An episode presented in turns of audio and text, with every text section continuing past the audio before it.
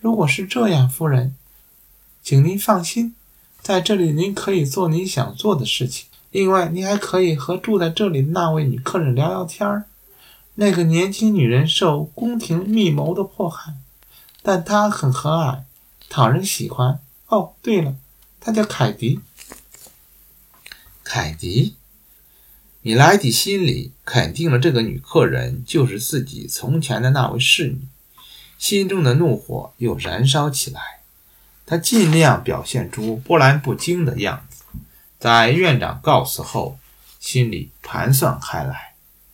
躺在床上的米莱迪并没有入睡，凯迪这个名字勾起了他复仇的欲望。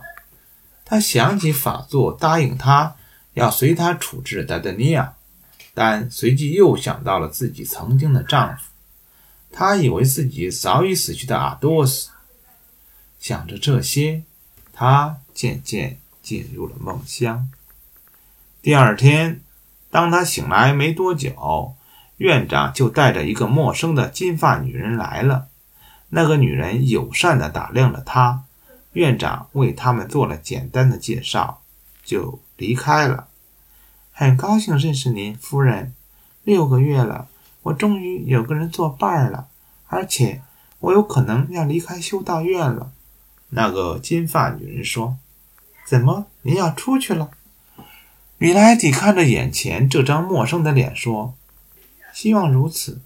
我听说您也是受到主教的迫害，看来我们的不幸都来自同一个人。”我被我信任的一个朋友出卖了，您呢，也是被出卖的吗？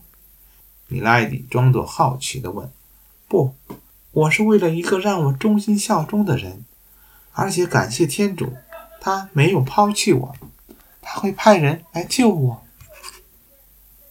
您真幸运，但是我没法独自反抗主教，甚至连王后都没办法违抗主教。王后很仁慈。”他会保护他所能保护的人，这我相信。王后是那么的善良。这么说，您认识王后？不，我没那个荣幸，但我认识她许多朋友，德皮汤勒先生、迪亚尔先生，当然还有德特勒维尔先生。米莱迪思量了一下，说：“特勒维尔先生，是的，火枪队队长。那么，您认识他手下的火枪手吗？”我是说，如果您是他的朋友，您一定会去到他家。金发女人有些语无伦次地说：“当然，比如菲利萨克先生、库蒂弗朗先生、皮汤勒先生等。”米莱迪仔细回想出了一些名字，说：“那么，您认识阿多斯先生吗？”金发女人迟疑了一下，问：“阿多斯？”米莱迪惊叫了一声。然后意识到了自己的失态。哦，对，我是说，我认识，还有他的朋友阿拉米斯先生、博尔托斯先生，当然还有达德尼昂先生。您认识达德尼昂先生？您和他什么关系？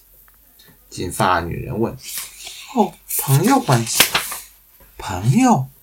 金发女人捕捉到了米莱迪眼中一闪而过的为难。我想您是他的情妇吧？我啊，不不不，您才是，您才是达达尼亚的情妇。我想我知道您是谁了，您是博尔西克太太。米莱迪叫了起来。好吗，夫人？那么我们是情敌吗？金发女人没有退让地说。不，从来都不是。米莱迪想起了自己的仇恨，羞愤交加地说：“等等，您是在等他？”米莱迪问。是。金发女人有些骄傲地抬起头。他本人和他的朋友们。这么说，他会到这儿来？是的，是的。就在这时，院长又回来了。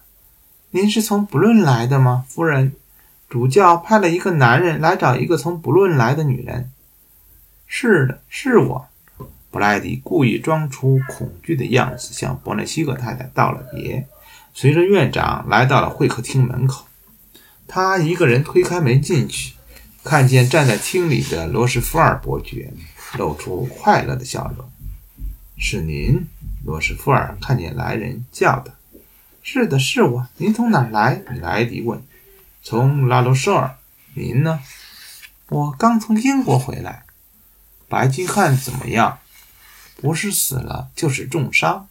我离开时还没法知道具体情况，但一个狂热的宗教徒刺杀了他，这点我肯定。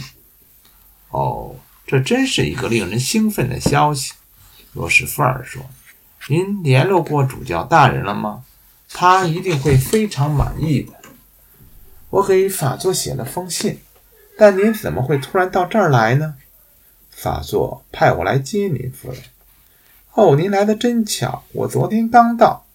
您猜我在这儿遇见了谁？伯纳希勒太太，那个该死的达达尼昂的情妇。什么？那真是太巧了，连主教都不知道他在哪儿。是的，我也惊讶极了，但他不认识我。他甚至把我当成了自己的好朋友。您真是太伟大了，夫人。也许应该说是幸运。不久会有人来接他，是达达尼昂和他的朋友们。我要请您去和法座汇报这件事儿。当然，我会的，夫人。现在是作战期间，但他们竟然跑到这儿来了，我一定要求法座处置他们。两个人嘀嘀咕咕了很久之后，罗什福尔站了起来。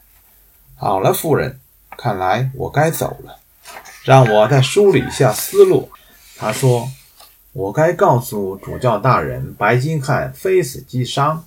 您离开法国前和主教的谈话被火枪手们听见了。温特勋爵事先得到消息，囚禁了您。那几个火枪手都该进监狱。”您找到了伯纳西厄太太，我把我的马车和跟班送来，以便联系您。为了不让院长疑心，我得把您当做主教的敌人，在他面前羞辱您。我去利斯河边的阿尔蒙蒂埃尔找您，对吧？是的，差不多就这些。您的记忆力惊人，先生，请代我向法座致敬。说完，两个人相视而笑。罗斯福尔微微行了一个礼，离开了。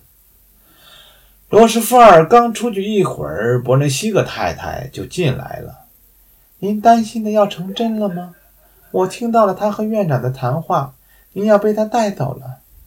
到这儿来，您过来的时候没人跟着您吧？米莱迪问。没有，伯纳西尔太太说。您不用替我担心。那个替主教来见院长的人。是我的哥哥，他扮演恶人扮演的不错，对吧？米莱迪边说边观察着伯纳西克太太的表情。您，您是说？伯纳西克太太吃惊的低吟道：“是的，他是我的哥哥，这是一个秘密。您是我唯一信任的人了。如果您把这个秘密说出去，我就完了。我的天主啊，请您放心。”我绝对不会说出去的。谢谢您。我哥哥其实是来救我的。他在路上遇见了奉主教之命来接我的信使，于是他杀了那个人，自己拿着文件跑来见我了。天啊！伯纳西格太太吃惊地捂住嘴，倒吸了一口冷气。这是唯一的办法了。过几个小时会有一辆马车来接我走。我哥哥派来的，哦，那太好了！您终于自由了。